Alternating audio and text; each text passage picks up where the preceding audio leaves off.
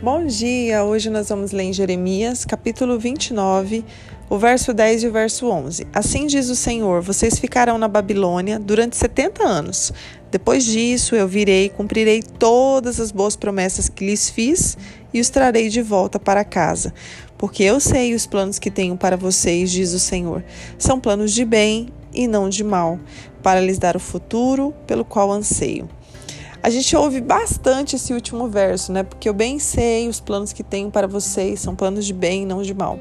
Mas antes desse verso, né, tem ali um período de exílio. Esse povo foi deportado de Jerusalém para a Babilônia. Né? O Senhor é, permitiu essa deportação deles. E aí eles estavam ali, mas pensando que já iriam sair logo. E o Senhor usa o profeta e diz: Não, vão construir casas, estabeleçam suas casas, né, porque vocês vão demorar para sair daí. Vocês vão ficar aí durante 70 anos. Mas depois desse tempo eu vou cumprir a promessa na vida de vocês, eu vou trazer vocês de volta. Né? E aí o Senhor vai falar: se me buscarem de todo o coração, vocês me encontrarão. Então, nós vemos que esse tempo de exílio era necessário na vida deles. Era um povo de dura serviço, era um povo desobediente, né? Por isso era necessário passar por esse exílio para que fosse lapidado, para que o coração se voltasse para o Senhor, abandonasse a vida de pecado, né? Uma vida de escravidão no pecado e se voltasse para o Senhor. Então nós sabemos que o Senhor usa tudo, né, todo o propósito e todas as situações para nos levar cada vez mais perto dele. Então, muitas das vezes na nossa vida, né, eu não sei qual, se você está passando por um exílio ou já passou por um exílio, provavelmente já passou, todos nós passamos, né? O exílio, às vezes, da escassez, às vezes, o exílio da enfermidade, o exílio é, da solidão, do desprezo, né? O exílio, muitas das vezes, dos homens né, se voltarem contra nós e, e, e, a gente passar por esse exílio da solidão, né, nos sentirmos sozinhos o tempo todo.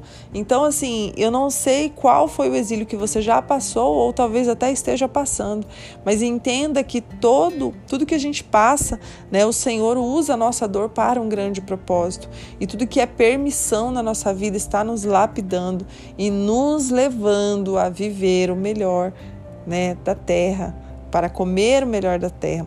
Nós olhamos para a vida de Davi, nós vemos Davi né, com algo tão grande prometido a ele, já ungido rei de Israel, porém passa por tantos exílios, né, tanta é, perseguição na vida dele e tudo isso para chegar àquele propósito. E quando ele chegou ao trono, ele estava lapidado pelo Senhor. Né? Tanto que a gente vê ali Davi ainda tendo um deslize, mas nós vemos o coração dele totalmente voltado para o Senhor. Ainda que ele teve esse deslize, ele se volta rapidamente, né? ele reconhece o seu erro. Davi sabia quem era o Deus a quem ele servia. E muitas das vezes é nesse exílio, gente, que a gente vai conhecer o Deus a quem servimos. Né? Às vezes na vida é, na rotina do dia a dia, na bonança, às vezes quando vai tudo bem, é, a gente não busca como deveria, a gente não se volta como deveria, e às vezes nós passamos pelos exílios para conhecer o Deus a quem servimos. E isso nos faz mais fortes. A gente acha às vezes que é para acabar, né? Poxa, por que, que eu passei por essa situação tão difícil? Né? Tá doendo tanto na hora do exílio, é tão difícil. Né? A gente chora, a gente pergunta para o Senhor por que estamos passando. Mas depois, quando passa, a gente ultrapassa toda essa fase e aí estamos com o Senhor ali, nós olhamos para trás e falamos como aquilo foi necessário na nossa vida. Hoje eu não sou mais a mesma pessoa, hoje eu não olho mais as coisas do mesmo jeito. Tudo muda quando nós passamos por exílios na nossa vida.